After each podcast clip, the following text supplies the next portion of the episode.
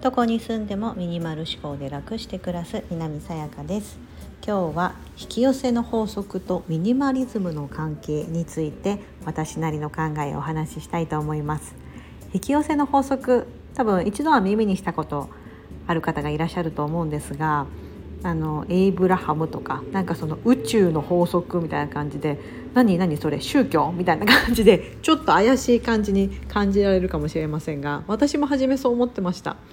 なんだそれみたいな。なんか法則っていうとまあなんか数学的なこともあるかもしれないんですがなんかすごい何ですかね。怪しいっていう感情が一番初めにあってだからあのネットとかで調べてもなんだこれ本当なのかみたいな感じのところの疑いから始まってただ何ですかね自分が結構信頼してる人というか私であればあの前にあの本の本をご紹介したんですね。2つ前ぐらいかな。2つ前ぐらいであの私の人生が変わった本みたいな感じでですね。もともとミニマリストだったあのミシェルさんって方が執筆家の方で今はそういう引き寄せのことであの結構こうセッションしたりとかされてる方なんですけどその方のなんか書いてた引き寄せの法則とかすごく分かりやすくてなんか難しく考えずなんかそんな宗教めいた感じでもなくあなんか確かにあのそういうふうにこう宇宙は地球は成り立ってるんだな人間は成り立ってるんだなっていうのがすごく腑に落ちたことがありましてなんかそれを簡単に私なりの言葉で説明しますとあのこうなんか例えばいい気分になってる時あるじゃないですか。うわ今めっちゃ楽しいとか例えば家の中を掃除したすっきりしたみたいなそういう感情ってあると思うんですよね。例えば私であればおちびあの赤ちゃんとかを抱っこしてわふわふわかわいい気持ちいいとか、ね、そういった気持ちを感じた時にそれをもうとことん味わい尽くすんですよ。だってその感情って長ければ長いほど幸せじゃないですか。ね。なのでその感情をずっとこう「うわーいいな今の感じいいな」とかお風呂入ってゆっくりしてる時でもいいと思うんですけどそれを17秒ぐらいずっとこう味わってるとその気持ちがどんどんどんどん膨れ上がってえーと、法則なのでちょっと数字を用いますが68秒ぐらいだいたい1分過ぎたぐらいになると現実化が始まるっていうふうに言われてるみたいです。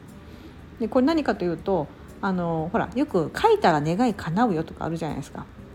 願い事があったらノートに書いとくんだよとか、ね、あのそういうの言われると思うんですけどあのその書くことで意識してでその意識するし想像するしワクワクするじゃないですか。そうするとどんどんそれを周りから引き寄せてくるっていうのが多分簡単な法則なんですあ簡単なこうなんか仕組みというか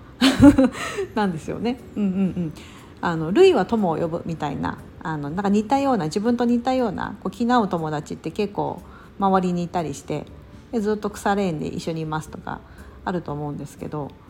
あのなんかそういうイメージです。なんかそうやって引き寄せ合うんですよね。似た者同士だったりとか自分が好きだなと思うものはあのあこうこういうのが欲しいなと思っててふとウィンドウショッピングしてたそれと、ね、まさにドンピシャのがあったとかネットをサラサラと見てたらなんか欲しいものがネットのサイトで見つかったとか、うん、それも同じような感じでなんかこれって偶然ではなく必然なんですよっていうことをあの言ってるのがそういう引き寄せの法則なんです。簡単に言うと。だからなんか怪しそうななんか高額な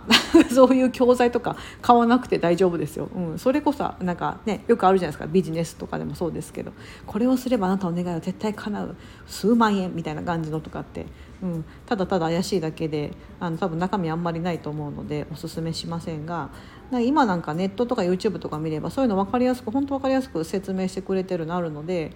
なんかそういうの見ながら自分の腑に落ちるとかそういう言葉だったり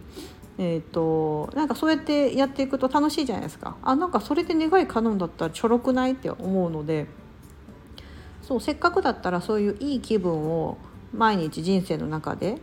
できるだけその自分に与えられた24時間っていう時間を幸せな気分で満たしていってそれが続けば続くほどでそういう風にしてたら願いも叶うなんてめちゃめちゃいいじゃないですか。うん、だか私これはいいなと思っててまあ、これとミニマリズムっていうその私ミニマリストって言ってますが物を減らしてこう必要なものだけに囲まれた暮らしみたいな、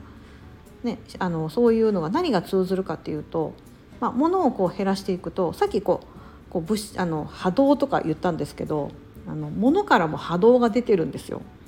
ね、あの物って喋らないし動かないし、ね、人間が作ったものは確かにそうなんですけど、まあ、自然界にあるもの以外は。なんですけどそれを作るためにいろんなこう要素を組み合わせて出来上がるので実は物も使ってないとなんかその負のオーラを放ってるんですよね知らないうちに。うん、あのすっきり片付いてる家の中に入った時の気持ちよさとすごい散らかってる家に入った時のあっていう感じってねあの多分そのどちらに皆さん行きたいですかってやっぱすっきりした家に行きたいと思うんですよね。うん、もうすっごい汚いなんかゴミ屋敷みたいなのが好きですっていう人ってまあ本当稀な稀だと思うんですけど、うん、っていうぐらいそのものがあることによってそういう気を放ってるのであってこうなるんですよねこうなんか嫌な感じを受けるというか。うんだからその者たちもここじゃなくてもっと活躍したいんだけどって思ってるはずなんです。うん、せっかく作られたものなんでね。なのでそういう負のオーラを放つものが少なければ少ないほどお家の中ってすっきりいい気が流れると思うんですよ。これ風水と一緒です。風水も方角とかが結構目立ってきちゃうと思いますがあの基本的な風水の基本的な考えってとにかく家を掃除してきれいにしなさい。特にトイレみたいな 玄関だトイレだとかあると思うんですがあのそういうトイレは負のオーラを放つところやっぱりこう皆さんが用を足すとこなので、うん、あのその負のオーラをどうしても放ってしまうと。で玄関に関してはいい気を入れるためにあの玄関周りにあっちこっちごちゃごちゃ置いとくといいものが入ってこないよっていうような流れでそれが風水の,、ね、あの考え方だったりしますけどそれと同じです。うん、そういうふうにこうやっぱり意外と侮りがちなそのものっていうものを侮ってるとなんか自分に逆にこうしっぺ返しというかを食らってるような人生になっちゃうっていうのが怖いところなんですよね本当知らず知らずのうちなんですけど。なのであの私結構こう物を減らして片付けることでこうなんだろうな自分の気持ちも良くなるし周りの環境も良くなっていくしでどんどん自分が幸せになっていくとそれがですねこうどんどんどんどんこうこう水にポチョンと落とした時のこう弧を描いてわーって広がっていくような感じで周りにもどんどんどんどん影響してくると思うのでそういう風にしてああ世界が幸せになればいいなっていう風に思ってますあサイレンの音が外で すいませんノイズが入ってますが。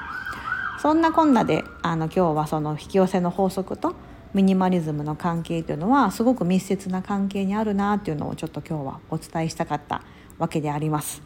皆さんどうでしょうか？何かちょっと引き寄せの法則知ってるけどああそこにも通ずるんだなみたいなのを少し感じていただけたらなと思います。それでは本日も素敵な一日をお過ごしください。